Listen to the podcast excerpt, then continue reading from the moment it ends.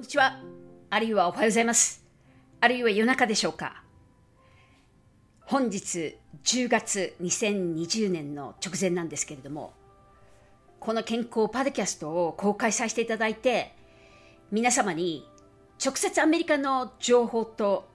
私の経験と、そしてスタディですとか、研究ですとか、様々なエリアをシェアさせていただきたいと思います。そしてこのパドキャストは、アメリカからですね、99%送られるんですけれども、このパドキャストを聞いていただいている中で、このヘルスですとか、例えば健康って言われるエリア、あるいはウェルネスっていうのは、病気を改善することだけが私たちにヘルスですとか健康のこの中心になるっていうことでなく私たちのこの例えば宇宙あるいは地球上を見た時に私たちのこの健康には食べることですとかそして運動することですとか考えることっていうことでエモーショナル的にブレインとか免疫ですとかそしてここの中に私たちのですね例えばやり気を出したい頑張りたい夢を追いかけたいっていうことでおそらく YouTube を見ていただいている中の方にはおそらく一般的にはですね私のことをこの方は栄養だけとかあるいは健康だけとか遺伝子だけとか女性ホルモンですとか男性ホルモンですとか副腎疲労ですとかこういった健康のことだけしかやってきてないっていうふうに思われるかもしれませんが本日のこの2022年のモダンな時代にこの2年間以上ロックダウンですとかウイルスと戦ってきて100年前の歴史に戻ってるんですよね。そして世界では戦争が起きたりだとかそしてこのロックダウンはアメリカがですね現在最も子どものこの小学校からあるいはシニアまで非常にこの強化対策を持ってるっていうことなんですね。まあ、ニューヨークに来まして株式の中心のこのアメリカの株というこういうイクイティということを、まあ、必死で学んできたんですがその道中に実は大病して NYU で死にかけたんです。でこういった経験が実は本日私を支えてくれてああ頑張って助けなくちゃいけないってねもっと頑張らなくちゃいけないっていうこういったプラクティショナーになったのも一つです。ですのでこのパドキャストでは健康パドキャストということなんですがウェルネスも一つですしフィットネスも一つですしアメリカのテクノロジーということも知っていただいてこれがですねいかに便利にそして非常に使えるツールって言われるこの私たちモダン時代に生きてるんですよね。これが例えばここの中にはある方にはウォーレン・バフェットのファンですとかジェフ・ベゾンのファンですとか、グーグルのファンですとか、スティーブ・ジョブのファンですとか、さまざまいろんなこの得意ですとか、あるいはツールを使っておられる方がたくさんいらっしゃると思うんですね。できることって言いますのは、現在、約20年間このようにコーチですとかコンサルをさせてきていただいて、約3万人を通過するところです。そして私がですね、持ってるこの最大の経験とこれが例えばヘルスであったら、まあ、研究ですとかスタディとかっていうこととケースですとかっていうことを見ていただいてこういった情報をアメリカから受けていただきたいと思います。実は48時間前に MIT が関連する遺伝子系の治療薬がこのアメリカで初めて遺伝的に変異されてるっていうこの変異をですね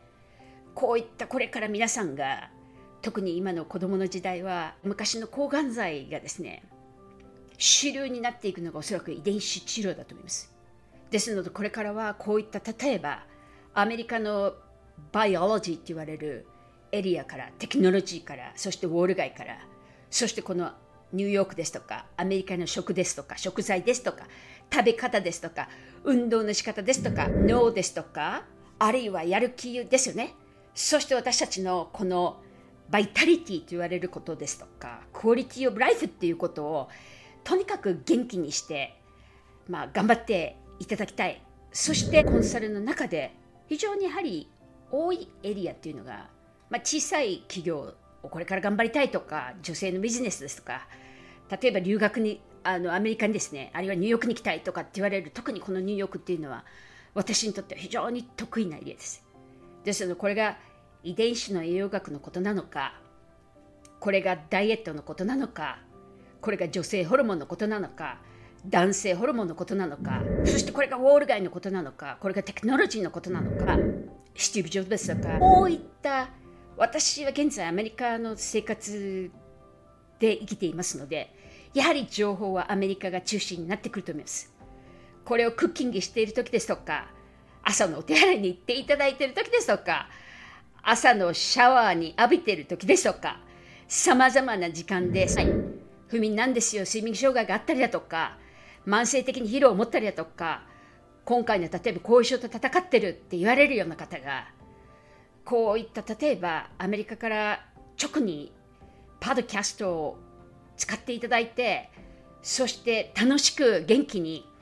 自分のクオリティオブライフが上がるっていうことだったらそれこそ私のですねあのハッピーになることっていうのはないかないと思いますね。あるいはアスリートであったら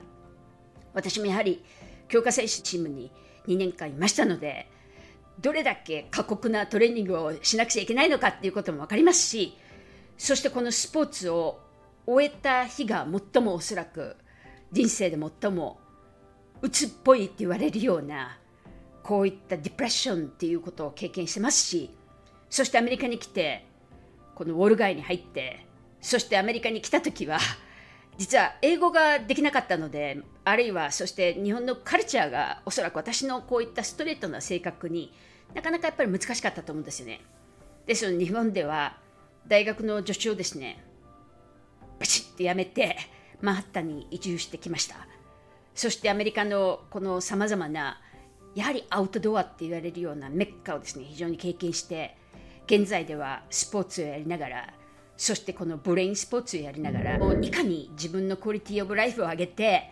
いかに元気に死ぬ直前までこうやって行動ができて笑って家族ですとか私の友人ですとかサークルでですね元気にみんなが生きていってくれたくれたらいいなって。もう本当に心底あのこれを願うばかりです。これからこの先は実は表には見えないと思うんですよね。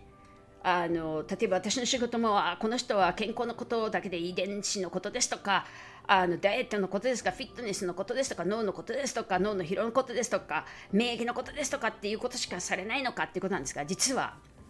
皆さんがお使いのこの世界の検索会社って言われるあるいは広告会社って言われる会社っていうのがやっぱり Google なんですよ。Google にしても Amazon にしてもアメリカのアップルにしても電子って言われるエリアを投資をしてるっていうことを知っていただきながら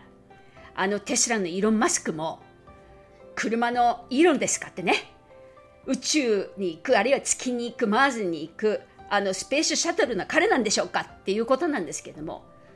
この辺りのアメリカの企業はすでに10年も前から遺伝子に非常に大きく投資をしてるっていうことと薬にも興味があるっていうことなんですよね。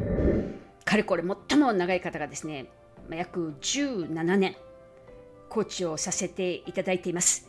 そして現在も飛び入りで子供さんのことから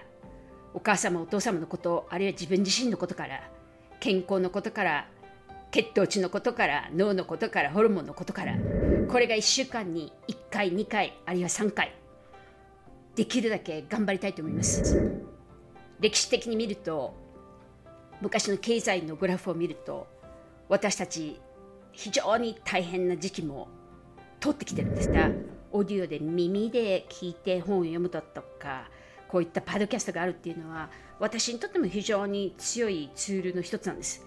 ここでおそらくあの、まあ、朝に起きてあるいはランチ時間あるいは散歩の時あるいは、まあ、お手洗いに行ってる時お風呂に入ってる時こういったことを聞いていただいて今日も一日頑張っていただきたいと思います。どうぞよろしくお願いします。